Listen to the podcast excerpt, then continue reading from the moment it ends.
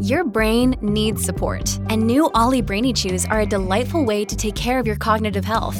Made with scientifically backed ingredients like Thai ginger, L-theanine, and caffeine, Brainy Chews support healthy brain function and help you find your focus, stay chill, or get energized. Be kind to your mind and get these nootropic chews at ollie.com. That's O-L-L-Y.com. These statements have not been evaluated by the Food and Drug Administration. This product is not intended to diagnose, treat, cure, or prevent any disease. Look, Bumble knows you're exhausted by dating. All the must not take yourself too seriously and 6 1 since that matters. And what do I even say other than hey? well, that's why they're introducing an all new Bumble with exciting features to make compatibility easier, starting the chat better, and dating safer.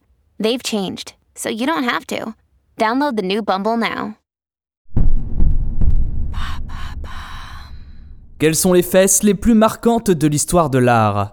Merci d'avoir posé la question. Qu'elle soit celle de vedettes ou d'illustres inconnus, de Michel Polnareff ou d'une courtisane anonyme, c'est un sujet qui bouleverse l'art depuis ses origines, les fesses. Cette partie de l'anatomie suscite l'émoi une fois dévoilée, et ce de plusieurs manières. Ce sujet méritait bien qu'on s'y penche. Les fesses dans l'art, c'est vieux comme l'Antiquité, non? Oui, on pense évidemment aux statues athlétiques en céramique de l'Antiquité. Qu'elles représentent un héros ou un dieu, les Grecs s'en servaient pour faire valoir leur supposée supériorité physique et psychique. À noter la répartition de représentations fesses hommes-femmes plutôt équilibrée. On a même donné un petit nom aux statues valorisant des postérieurs harmonieux, les calipiges, souvent associés aux représentations d'Aphrodite, déesse de l'amour, du désir et de la beauté.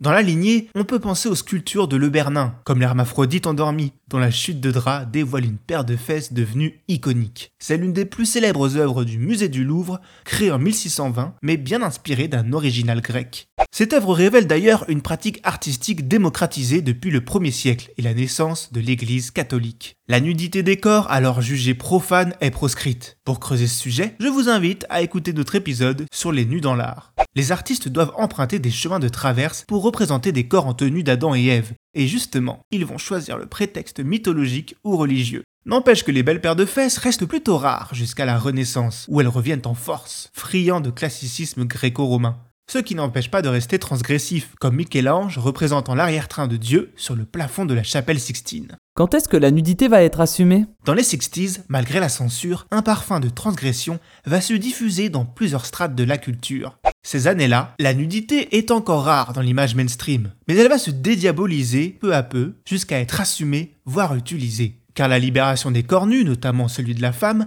s'accompagne également de la marchandisation de celui-ci. Car à quelques exceptions, la perception des fesses est différente qu'elle soit féminine ou masculine. Là où les fesses sont souvent érotisées chez la femme, elles sont plutôt envisagées de manière athlétique et guerrière chez l'homme. Si le mythe de la femme objet à la peau dure, Virginie Giraud, historienne spécialisée sur l'histoire des femmes et de leur sexualité, rappelle dans le reportage de France Télé, Une folle histoire de fesses, que considérer les femmes comme des victimes en toutes circonstances va à l'encontre du féminisme et que certaines se sont senties fortes dans des attitudes sexuelles sans avoir à se culpabiliser. Que ce soit un gros plan, peinte dans une étude de fesses de Félix Vailloton ou avec Brigitte Bardot lors d'une scène du mépris de Godard, les formes féminines choquent, fascinent, émoustillent. Et les fesses des hommes alors? S'ils ne sont pas autant mis en avant, les popotins masculins dans l'art ne sont pas absents. Sans parler d'antiquité, citons quelques peintures comme Les baigneurs de Paul Cézanne, peint en 1890, où cinq hommes entièrement nus, pour la plupart de dos, se prélassent à l'oreille d'une clairière. Une fois encore, les corps sont musculeux, athlétiques. Ils ne sont d'ailleurs pas les seuls à prendre un bain de soleil,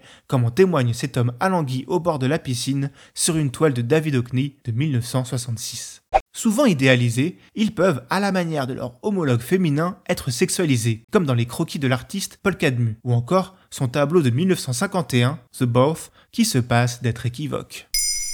Maintenant, vous savez, un épisode écrit et réalisé par Jonathan Oppard. Ce podcast est disponible sur toutes les plateformes audio et si cet épisode vous a plu, n'hésitez pas à laisser des commentaires ou des étoiles sur vos applis de podcast préférés.